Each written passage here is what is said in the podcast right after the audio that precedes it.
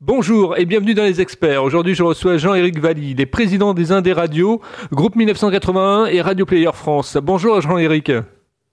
Bonjour. Alors, pouvez-vous nous parler de votre parcours pour commencer? Voilà, il faut que je fasse un résumé en, très, en, très, en très accéléré. Euh, j'ai commencé comme animateur de radio en 1982. Et puis, comme il fallait trouver des financements pour la radio, j'ai fait commercial, j'ai fait directeur commercial, j'ai fait directeur de radio. Et puis, on est parti dans, dans le développement d'autres groupes. On a 10 radios aujourd'hui. Et euh, chemin faisant, on a aussi euh, fondé le GIE Les Indes Radio. Donc, je suis l'un des cofondateurs du, du groupement euh, Les Indes Radio qui fédère à peu près toutes les radios indépendantes de France. Et puis depuis deux ans et quelques, je suis, je suis président de Radio Player France, qui, qui est une plateforme qui fédère euh, les principaux groupes radio euh, en France, euh, qui sont les actionnaires de cette plateforme, et qui diffuse à, peu près toutes les radios françaises. Ok. Euh, Radio Player France existe depuis combien de temps maintenant? Depuis un petit peu plus de deux ans un petit peu plus de deux ans. Et il regroupe donc combien de, combien de radios en fait inscrites à, sa base? Alors il y a 230 euh, euh, radios, il y a à peu près 700 web radios qui sont les web radios euh, éditées par ces radios, et il y a environ 200 000 podcasts, donc qui sont des podcasts produits par, par l'ensemble de ces radios. Oui, le podcast se développe énormément, donc vous avez misé également sur le podcast. Oui, c'est important parce que c'est une manière de d'écouter euh, ou de réécouter euh, la radio. Euh, il y, a, y a pas mal de, de podcasts qui qui sont des déclinés à partir des émissions diffusées sur les antennes. Et puis il y a aussi des podcasts qu'on appelle natifs.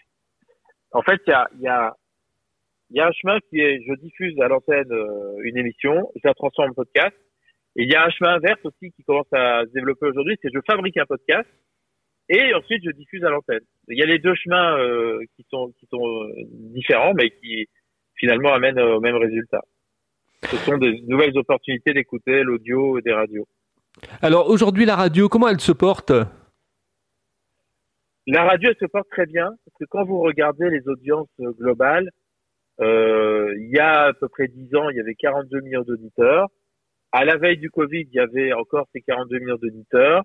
On est descendu à l'occasion du Covid à 38 millions. On est remonté à peu près à 40 millions. Mais pendant ce temps-là, il y a 2,5 millions de gens qui se sont mis à écouter la, radio en replay.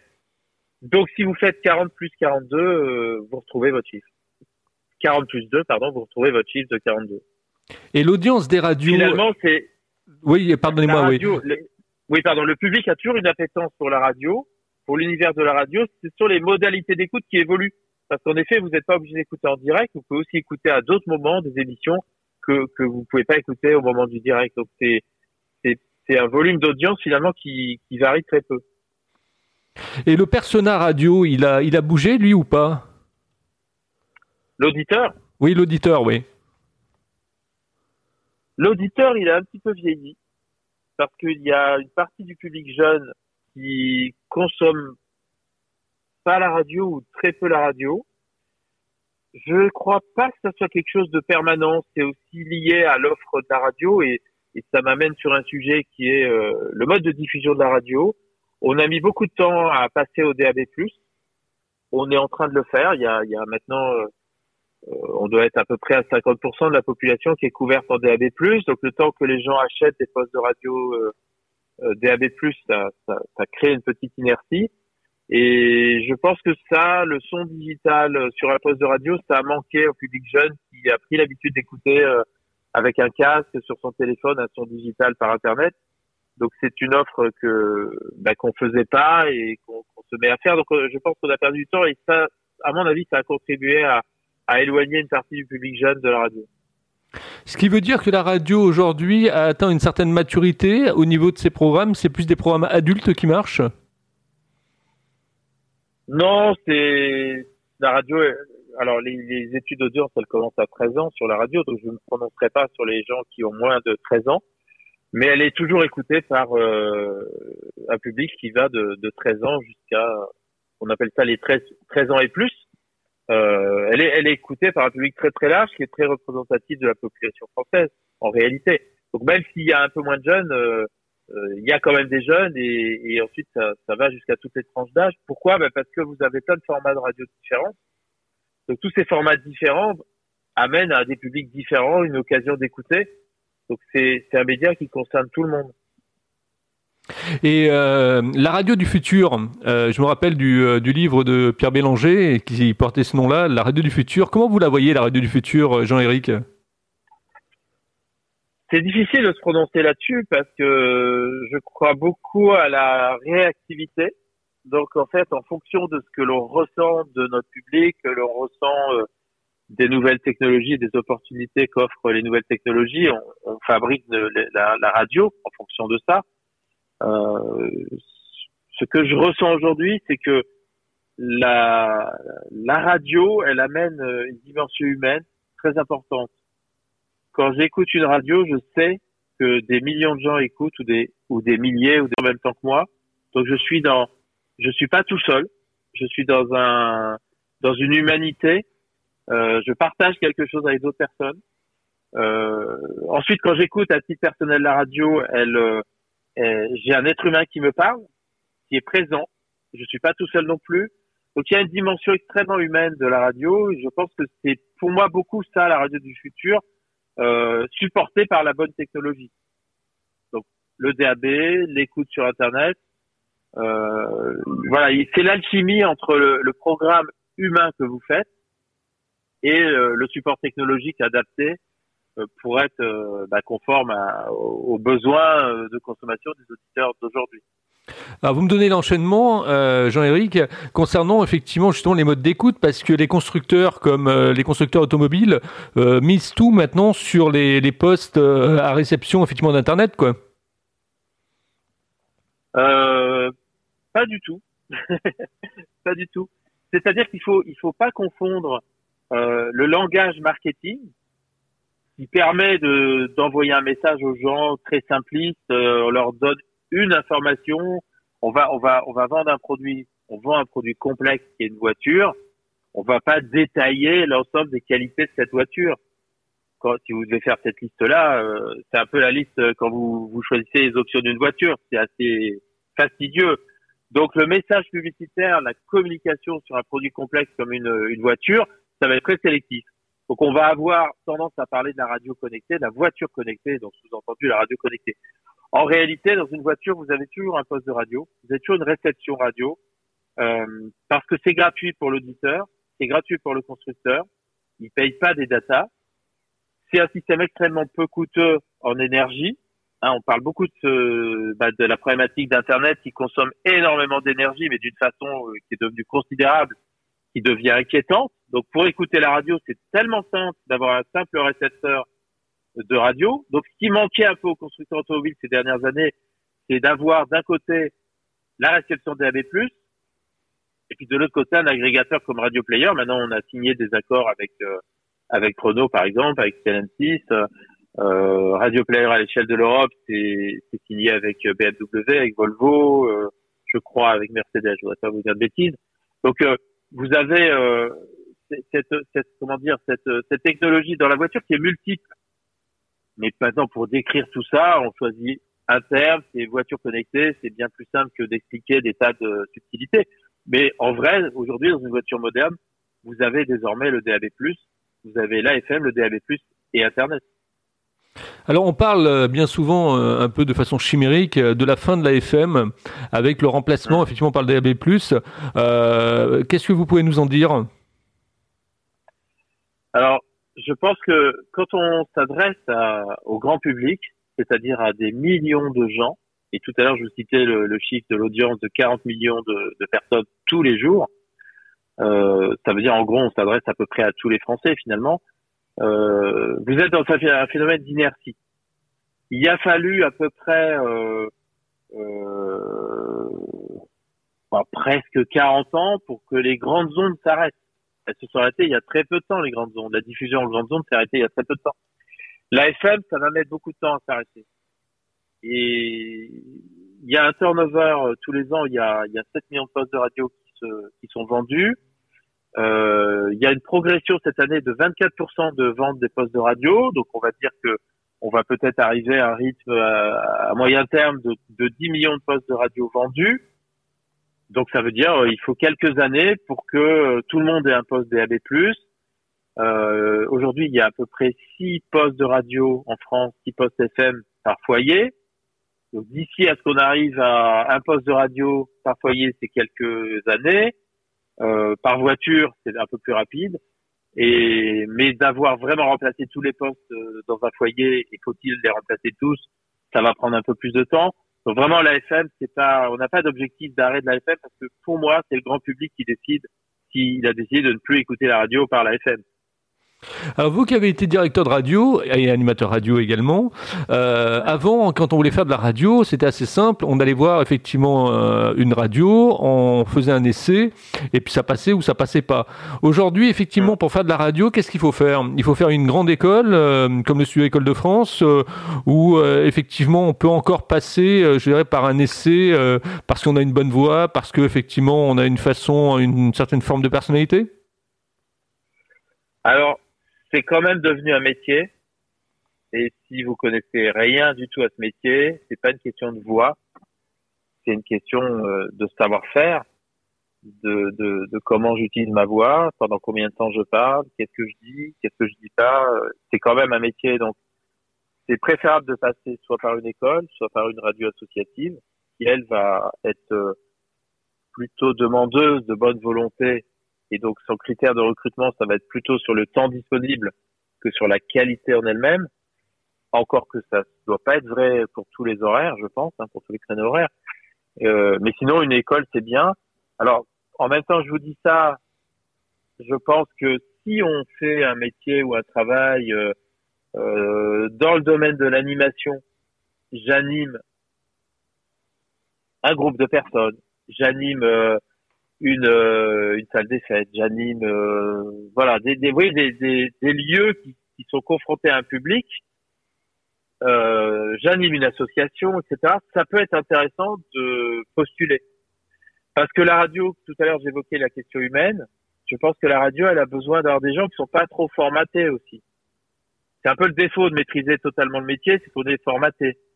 Si on est un peu décalé par rapport à ce formatage, c'est intéressant pour l'auditeur. J'entends une voix un peu dissonante à charge après pour le, le patron de la radio de, de savoir euh, se dire je vais prendre des gens un peu formatés parce que techniquement je sais qu'ils sauront faire. Et en même temps je vais prendre des gens pas très formatés qui vont être pas forcément totalement pointus sur la technique radio mais qui vont être très intéressants sur le contenu sur le vécu. Qu'est-ce que j'ai vécu? Qu'est-ce que je peux raconter aux auditeurs en, en faisant partager euh, euh, ma vie mon émotion sans raconter ma vie hein. c'est un peu plus subtil que ça mais partager mes expériences, euh, voilà, c'est quelque chose qui, qui, est très sympa à l'antenne, ça. Donc voilà, c'est un peu, pour moi, c'est un équilibre un petit peu entre les deux. Donc, euh, je, je, pense que le parcours, euh, il peut être scolaire, mais il peut être aussi professionnel parce que de par mon métier, je suis au contact d'un public, je sais m'exprimer auprès de ce public. De par ma vie, j'ai vécu beaucoup d'expériences intéressantes, et parfois des expériences difficiles. J'ai un vécu et ce vécu, il, il a transpiré sur l'antenne si vous faites de la radio pour moi, il y a les deux catégories de gens qui peuvent postuler. Je reviens à Radio Player France. Donc euh, euh, aujourd'hui, l'écoute moyenne de Radio Player, euh, elle a quelle identification? Euh, Aujourd'hui, on a à, peu près 3 millions d'écoutes par mois, entre 3 et 4 millions d'écoutes par mois selon les mois, qui tournent autour d'une demi-heure. Donc, on est à peu près dans les normes de la consommation sur Internet, euh, qui est plus plus courte que quand on écoute un, poste de radio euh, en voiture ou à la maison. C'est pas le même fonctionnement. Et euh, ça représente l'écoute d'une d'une grosse radio nationale quelque part, vous voyez. Mais on est au début de Radio Player. Hein. C'est Radio Player remplit la fonction d'offrir un moyen d'écoute de la radio par Internet qui est maîtrisé par les radios. Donc on est on est un peu dans notre notre projet. Et vous parliez d'interactivité tout à l'heure, vous mettiez l'accent sur l'interactivité, c'est quelque chose que vous, que vous appréciez beaucoup. Sur Radio Player, est-ce qu'on peut effectivement voter pour des titres qu'on aime bien? Est-ce qu'il y a une, une, interactivité justement entre le, entre le support et celui qui écoute? Alors, non, pas directement. C'est comme un poste de radio euh, dans sa version digitale. Vous avez euh, toutes les radios, vous avez leur podcast, vous avez leur web radio vous avez une description des, des programmes, euh, des informations sur les animateurs et les journalistes. Il y a tout un contenu euh, descriptif de la radio. Il y a la mise à disposition de toute la production audio de, de la radio, mais vous intervenez pas vers la radio. Si on veut intervenir vers la radio, il vaut mieux utiliser l'application de la radio en question euh, ou, le, ou le site internet de la radio en question, parce que là, il y aura beaucoup plus de propositions. Souvent, les, les auditeurs qui adorent une radio ils vont utiliser l'application ou le site internet de cette radio-là pour la consommation sur internet. Ils vont utiliser un poste de radio évidemment pour la consommation dans d'autres euh, circonstances. Et pour les autres radios qu'ils écoutent moins souvent, ils vont utiliser un agrégateur. Donc ce sont deux usages euh, complémentaires en vérité, l'agrégateur où vous avez beaucoup de radios ou toutes les radios, et de l'autre côté euh, la plateforme vraiment spécifique de la radio en question. Alors, euh, j'aimerais qu'on parle aussi de la, la, régularité et puis de la fidélité de, de, de l'auditeur. Euh, moi, je sais que dans ma jeunesse, j'écoutais beaucoup Énergie, donc j'écoutais le matin, effectivement, avec Denis Balbir, euh, Starter. J'écoutais ensuite, effectivement, Mitsu. J'écoutais Marc Scalia avec le Star Match. j'écoutais, effectivement, les disques allemandes avec également l'animateur du soir. Cette régularité-là, on la retrouve plus en radio aujourd'hui. L'écoute, elle est elle est très segmentée et parsemée. Écoutez, non, elle n'est pas tant que ça parce que euh, dans le dans l'étude de référence de médiamétrie, vous avez à peu près une 1,5 radios écoutées par jour. Ces gens sont relativement fidèles à une radio. Ils peuvent zapper euh, entre entre une et six radios à peu près. Ça va pas tellement au-delà. Euh, et quand on prend euh, la mesure euh, automatique, donc qui elle va capter d'autres moments d'écoute qu'on n'a pas forcément gardé en mémoire, on est à deux radios et demi par jour. Donc oui, c'est quand même un, il y a quand même une, certaine fidélité à la radio qu'on aime bien ou aux deux radios qu'on aime bien. Il y a quand même une certaine fidélité. C'est c'est un peu le phénomène du poste de radio. C'est-à-dire quand vous avez un appareil qui est dédié à un usage, vous avez plus de facilité à fidéliser les gens que si vous êtes dans, sur un appareil qui est multi-usage. Donc, quand vous écoutez via un poste, vous écoutez la radio. Quand vous, vous écoutez via Internet, bah, vous pouvez écouter la radio, puis tout d'un coup, vous dites que vous allez regarder Netflix, ou tout d'un coup, vous dites, tiens, je vais regarder le site de ma banque, je vais me concentrer sur les chiffres, je vais baisser le son, ou je vais couper le son. C'est pas, vous voyez, c'est, là, on part dans quelque chose qui est complètement différent. C'est pour ça que c'est très important pour les radios d'avoir le, le broadcast, c'est-à-dire d'être diffusé euh, en direction des postes de radio, et puis de l'autre côté d'être présent sur Internet, parce qu'Internet c'est un immense marché et que bien évidemment il faut être présent sur ce marché. Mais aujourd'hui, vous avez que 15% de l'écoute, enfin je crois que ça doit être précisément 17% de l'écoute qui se fait par un support multimédia, c'est-à-dire un support digital, et tout le reste se fait encore par un poste de radio FM. D'accord. Lorsque le DAB sera monté en puissance, vous aurez euh, peut-être, euh, dans un premier temps, vous aurez euh, euh, peut-être 40% euh, par le DAB, 50% par la FM et, et, le petit 10% qui reste par Internet. Parce que c'est aussi une question de d'habitude, donc ça préserve la FM pour un certain temps, et une question de simplicité d'écoute, donc ça favorise le DAB. Bah oui. Au détriment d'Internet. Oui, ouais, je comprends. Ouais. Euh, au niveau des, euh, des web radios, alors euh, vous parliez effectivement qu'il y avait des web radios à l'intérieur de, de Radio Player, mais qu'est-ce que vous pensez des web radios en dehors effectivement euh, de, de, de, de, des web radios FM, des web radios qui appartiennent à des groupes, euh, les web radios d'un particulier, la web radio effectivement, de, on parlait de contenu tout à l'heure. Est-ce qu'il n'y a pas une certaine forme de révolution dans ces 48 000, 50 000 web radios en francophone qui pourrait amener aussi un ton nouveau au niveau de la radio Généralement, une web radio, c'est un ordinateur qui tourne tout seul. Il n'y a pas d'être humain qui intervient. Donc il y a très peu de web radios qui ressemblent à des radios en vérité. Donc quand on dit 50 000, vous pouvez peut-être en, enlever, en enlever euh, 49 950. Il y a plein de, de, de web radios qui ne sont pas des radios. Il n'y a pas la vie qu'il y a sur une radio, il n'y a pas la, la régularité, il n'y a pas la, la, le rafraîchissement de la programmation qui se fait tous les jours dans une vraie radio. Euh, il n'y a pas de construction de programme. Voilà, c'est plus une logique d'automate. J'ai fabriqué des horloges, j'ai choisi des disques et je fais tourner ça. Donc, euh, ça veut dire qu'il y a une immense dilution de l'audience autour de ces de ces acteurs-là, qui ensemble représentent certainement une audience, mais qui euh, un par un représentent des queues de cerises. Donc, il n'y a pas d'économie, il n'y a pas de rentabilité, donc il n'y a pas de d'investissement possible en matière de programme, etc. Donc je suis assez, euh, euh, comment dire, euh, c'est pas une vraie évolution, c'est pas une vraie réponse. Je pense que si on regarde le, le marché globalement de l'audio, vous avez un mass média qui est la radio, qui organise un spectacle quotidien à travers les programmes qu'elle propose aux gens. Donc il y a une construction intellectuelle qui produit un résultat. Vous avez des podcasts mais là aussi, il y en a des milliers, il y en a quelques-uns qui réussissent, quelques-uns qui ont une audience, qui ont une notoriété et une audience. Euh, et puis vous avez des web radios. Voilà. Mais c'est pas un vrai produit une web radio. On est un peu le cul entre toutes ces chaises. Et c'est c'est c'est pas quelque chose de décisif. Euh, ça, je vais faire une comparaison. Euh, à une époque, euh, euh on pouvait créer son, son petit site personnel sur Internet, c'était un blog. Et il y avait des milliers de blogs. Et quelques blogs dont on entendait parler. Et puis au bout d'un moment, il y a eu les réseaux sociaux. Et puis on a ouvert un compte sur les réseaux sociaux, on a arrêté de faire des blogs. Et c'est fini les blogs. Bah, bien sûr, il en reste, parce que c'est quoi la différence entre un site internet, un blog? Bon, voilà, il y a, c'est une petite subtilité. Euh, parfois, on voit pas trop la différence. Donc, il y a, certainement, il y en a qui sont devenus des sortes de sites internet qui ont un peu pignon sur rue parce que ceux qui les font, ils ont une aura, ils ont un contenu à, à dire qui est intéressant. Mais, mais d'une façon massive, ça a plus ou moins disparu et ça a été changé, euh, transformé par les par les réseaux sociaux, recyclé par les, par votre compte Facebook, votre compte Twitter, etc. ou TikTok, etc. Donc, je, je fais un peu cette comparaison par rapport au web radio. Pour moi, il y a d'un côté des radios il y a des podcasts. Les podcasts, le replay, c'est un petit peu la même chose. Au milieu de ça, les web radios, qu'est-ce que ça apporte réellement, voilà.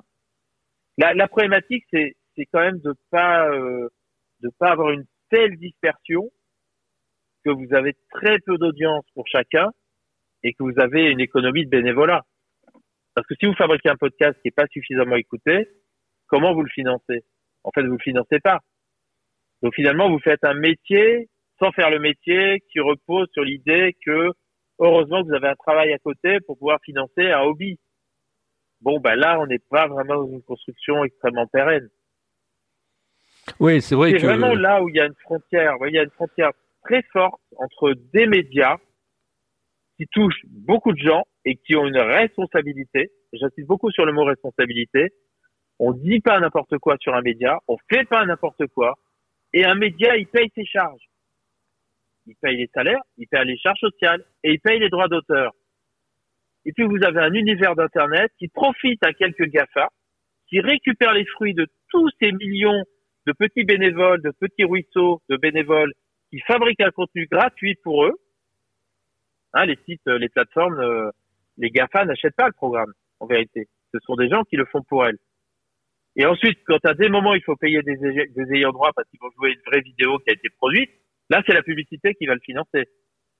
Mais finalement, indirectement, c'est les, ce sont les, les, les, auditeurs ou les, ou les, ou les spectateurs qui financent parce que c'est le fait qu'ils consomment de la publicité sur, sur ces sites qui va finir par, par apporter un financement. Donc c'est plein de petites rivières, mais, mais, mais le modèle, il est largement euh, porté sur le bénévolat des gens. Hein. Et y compris quand, euh, quand on met à disposition nos propres contenus sur des réseaux sociaux, quelque part, on fait un don on fait un don à des milliardaires qui profitent de notre travail gratuitement. Donc c'est vraiment un problème. Et euh, qu'est-ce que vous pensez de la radio euh, filmée? Parce que ça, c'est un petit peu plus nouveau. Euh, et c'est vrai que maintenant, quand on regarde les, les, sites, de, les sites comme RTL, Europe 1, RMC et j'en passe, on a effectivement la possibilité de voir les animateurs, de voir les studios, etc. alors, il y, y, en a qui sont pour, il y en a qui sont contre. Vous, quel est votre avis? Je suis ni pour ni contre, bien au contraire je, je, je pense que c'est très intéressant de le faire parce qu'on a besoin de, de, ressentir si ça a du sens ou pas. Euh, je crois que la radio, c'est d'abord l'imaginaire. C'est comme quand vous lisez un livre, vous imaginez les personnages, et quand ce livre est porté à l'écran, vous êtes un peu déçu. Neuf fois sur dix, vous êtes un peu déçu. Parce que le, le film n'arrive pas à transposer 100% de l'histoire que vous avez lue. Et le film vous déçoit sur le casting, sur les voix des acteurs et des actrices par rapport à ce que vous aviez imaginé dans votre tête. Et en fait, dans votre tête, vous imaginez quelque chose d'infini. Et dès qu'on le transpose avec de l'image et, l'image euh, sur un écran, et eh ben, ça devient un petit univers fini, bien encadré dans, dans une dimension. Donc, la radio, quand vous écoutez une voix, vous imaginez quelque chose d'extraordinaire et chaque personne imagine un truc différent. Donc dès qu'on met une caméra, on réduit cet univers. Alors, quand on met une caméra qui est presque une caméra de surveillance, c'est-à-dire euh, il y a des plans fixes, euh, on voit un bout du studio d'une certaine sous un angle et ça bouge pas. Quelque part, on n'en dit pas suffisamment pour totalement décevoir. Mais il faut faire attention. Je pense que si on va trop loin dans la radio filmée, on finit par faire une émission de télé, mais qui n'est pas vraiment une émission de télé, donc il n'y a pas la qualité d'une émission de télé. Et quand bien même il y aura la qualité d'une émission de télé, ça serait plus de la radio. Donc moi vraiment j'ai du mal avec ça. Je, je, pense que je pense que la caméra dans le studio, premièrement, elle n'est pas indispensable, et deuxièmement, si elle est présente, il doit y avoir un minimum de stratégie pour garder une part d'imagination. Il faut pas tout montrer. Donc c'est très c'est très subtil en fait l'histoire c'est même contradictoire. C'est je vois sans trop voir. Euh, après dans l'usage je pense sincèrement je pense que les gens regardent 10 secondes, ils entendent une voix ils se disent tiens il a quelle tête celui-là, ils regardent 10 secondes et puis en fait ils continuent à faire autre chose parce que la radio ça s'écoute en faisant autre chose c'est pas l'intérêt de la radio. Alors vous qui avez été animateur radio aujourd'hui on vous proposerait une émission de radio. Qu'est-ce que vous aimeriez faire comme émission de radio? Quelle serait le, la thématique de cette émission? Alors, euh, j'y ai pas du tout réfléchi. Je serais tenté de vous dire, pour simplifier, de dire n'importe quelle émission de radio, je trouve ça intéressant. Pourquoi? Parce que je crois que quand on anime une émission de radio, euh, c'est ce qui est beau dans le mot animé, on met de la vie, et on peut mettre de la vie en présentant des disques, on peut mettre de la vie en commentant euh, des, des comment dire, euh, euh des discours politiques. On peut mettre de la vie en, en racontant euh, des choses merveilleuses qui se passent sur Terre, euh, euh, des inventions, des choses incroyables que l'être humain a su fabriquer, capable du pire, mais aussi capable du meilleur. Donc je pense que la palette, elle est très large. Ce que je crois, si, si je devais mettre un mot qui synthétise 100% des typologies d'émissions, il faut que ça soit pertinent je crois plus aux émissions qui servent à rien. Voilà. Ça veut pas dire que euh, une émission musicale, elle sert à quelque chose. Elle transmet de l'émotion. Donc si je présente une émission musicale, mon propos doit rajouter à cette émotion. Parce qu'il va raconter un petit bout euh, euh, de l'artiste, un petit bout de comment il a fait cette chanson-là. Et puis à un moment donné, il faut savoir se taire parce qu'on va enchaîner des morceaux tranquillement. Mais on est quand même présent parce qu'on n'est pas tout seul quand on écoute la radio, parce qu'on sait qu'il y a un animateur, on sait qu'il y a d'autres auditeurs qui écoutent cette petite ambiance comme ça très humaine qu'il faut arriver à faire exister. Et puis à l'inverse, si on est vraiment dans une émission de talk, on peut pas avoir des paroles de comptoir et raconter tout et n'importe quoi qui n'est pas intéressant, que nous savons tous déjà, ou qui reflète simplement nos préjugés. Moi, qu'on me répète à la radio mes préjugés, ça m'intéresse pas. Qu'on me fasse la leçon, ça m'intéresse pas trop non plus, pour d'autres raisons. Mais qu'on soit comme moi à me dire des choses et en me disant, mais tu sais, euh, euh, Jean-Éric, je te raconte un truc là, tu, tu crois savoir ça, mais finalement, euh, quand tu creuses un peu, c'est pas tout à fait ça, c'est plutôt un peu comme ça. Ça, ça m'intéresse. voilà, bousculer un petit peu mes préjugés, ça m'intéresse. Mais doucement, parce qu'il faut me respecter. Parce que si j'ai des préjugés, c'est aussi qu'on m'a inculqué des préjugés. Donc c'est un peu facile de me faire la leçon de morale sur mes préjugés qu'on m'a quand même inculqué. Et ce on, c'est un peu euh, le discours politique quand il est démagogique, c'est aussi l'école quand elle est inadaptée, c'est quand même largement la société, c'est pas que ma faute. Hein, je peux me documenter, c'est vrai, je peux habiter dans les bibliothèques, je sais que ça c'est beaucoup dans le discours euh, politique pour nous culpabiliser. Dans la vraie vie, j'habite pas dans la bibliothèque, dans la vraie vie, je fais un travail. Dans la vraie vie, je perds beaucoup de temps pour aller à mon travail parce qu'on n'a pas trop prévu qu'il fallait remplacer le RER, e qu'on n'a pas trop prévu qu'il fallait faire des routes différentes, qu'on n'a pas trop prévu qu'il fallait faire des parkings aux bons endroits, etc. On n'a pas trop prévu beaucoup de choses en disant les gens vont se démerder, le temps de trajet il passe de 5 minutes à un quart d'heure, d'un quart d'heure à une demi-heure, d'une demi-heure à une heure, d'une heure à deux heures.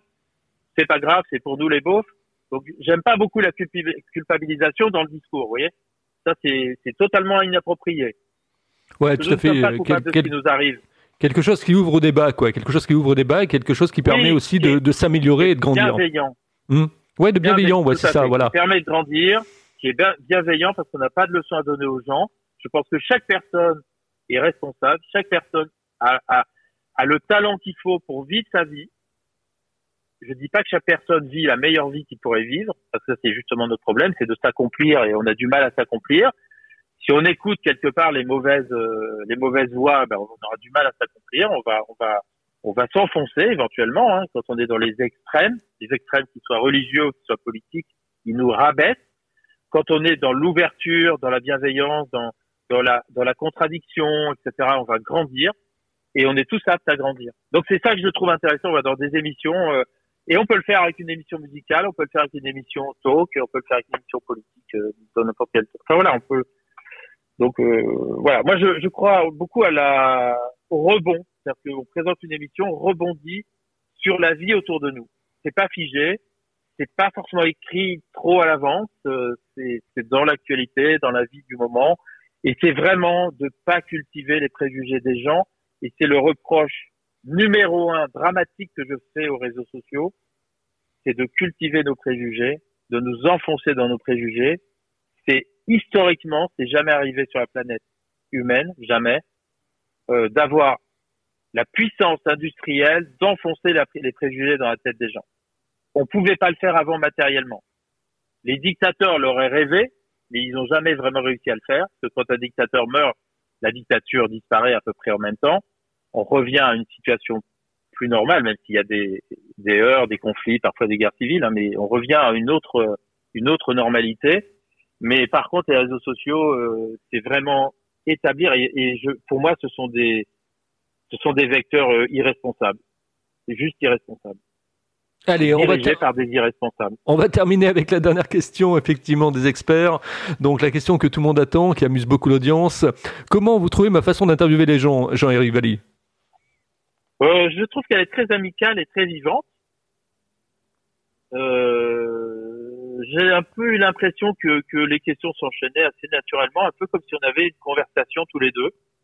Donc quelque part, ça incite à dire des choses peut-être qu'on n'aurait pas dit dans d'autres circonstances euh, plus institutionnelles. Euh, voilà, un peu comme ça euh, à chaud, ce que ça m'inspire. Et moi, je rajouterais effectivement que c'est une rencontre inspirante. Voilà. On parlait de pertinence tout à l'heure, mais c'est inspirant également. Ouais.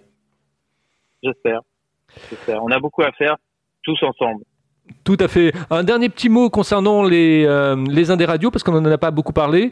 Euh, quelles sont les ouais. actions euh, les plus importantes qu'on peut répéter effectivement au grand public euh, et aux gens de la radio euh, pour les Indés Radio Alors, les Indés Radio, c'est un outil formidable pour, euh, pour l'indépendance de la radio en France. Ça permet à des, à des PME de la radio d'avoir des ressources financières substantielles. La moitié à peu près de nos revenus, c'est à l'échelle collective, hein, c'est les les indés radios avec la publicité nationale. Euh, il y a des radios où c'est plus de 50%, des radios c'est moins de 50% selon le, le, la typologie des radios.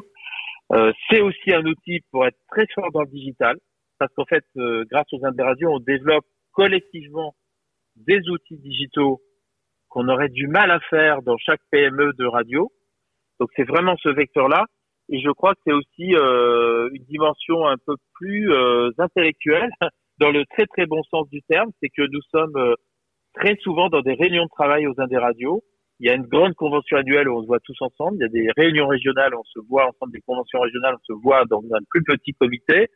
Et il y a de plus en plus des groupes de travail, voire des moments où on se rencontre les uns les autres. Et quand on est à plusieurs, on réfléchit encore plus fort. Donc il y a cette dimension de réflexion qui est très qui a l'air, enfin, qui est formelle quand on est dans les conventions, mais qui est très informelle quand on est dans les autres euh, les autres moments, mais qui compte beaucoup. Et je crois que c'est un atout pour la radio indépendante de, de pouvoir partager avec des confrères euh, sur le terrain des idées, des réflexions, des expériences. Euh. Donc donc c'était c'était quelque chose qui n'était pas vraiment euh, imaginé au début parce qu'au début on a surtout pensé à la publicité nationale. Ensuite, on a découvert qu'on pouvait faire des choses ensemble sur le digital et on a créé des tas de choses digitales en commun. Et maintenant, on est en train de se rendre compte que qu'on reste, en, tout en étant des concurrents, on peut partager des expériences et on peut grandir ensemble sur des idées nouvelles pour la radio euh, parce qu'on est nombreux, parce qu'il y a toujours quelqu'un qui a une idée et que la, et que la, et que même la mauvaise idée de quelqu'un, elle fait réfléchir le suivant à une meilleure idée à partir de cette base-là. Donc c'est très, c'est très vivant, c'est très intéressant. Merci en tout cas Jean-Éric Valli euh, d'avoir prêté vos propos euh, aux experts. Si vous aussi vous voulez être interviewé, que vous faites partie du monde de la radio, que vous avez un poste euh, imminent, éminemment important effectivement au niveau du sein de la radio des, médias, ben vous pouvez me contacter sur contact@libre-antenne.fr. Notez bien sur vos tablettes contact@libre-antenne.fr. Je vous donnerai la parole. Et puis si vous avez un métier ou une passion, bien vous pouvez également me contacter. vous passerez au micro effectivement des experts et on découvrira votre expertise. Merci Jean-Éric Valli ça a été un super moment effectivement de radio qu'on a passé ensemble. Et puis je pense qu'on a appris plein de choses sur votre personnalité, sur euh, qui était derrière les, les Indés Radio, qui effectivement était derrière Radio Player. Et on va dire euh, longue vie effectivement à, ces entités-là. Et bon vent, comme on dit, du côté de la Bretagne. Oui, merci beaucoup. Merci, au revoir et euh, au revoir à vos auditeurs également. Merci.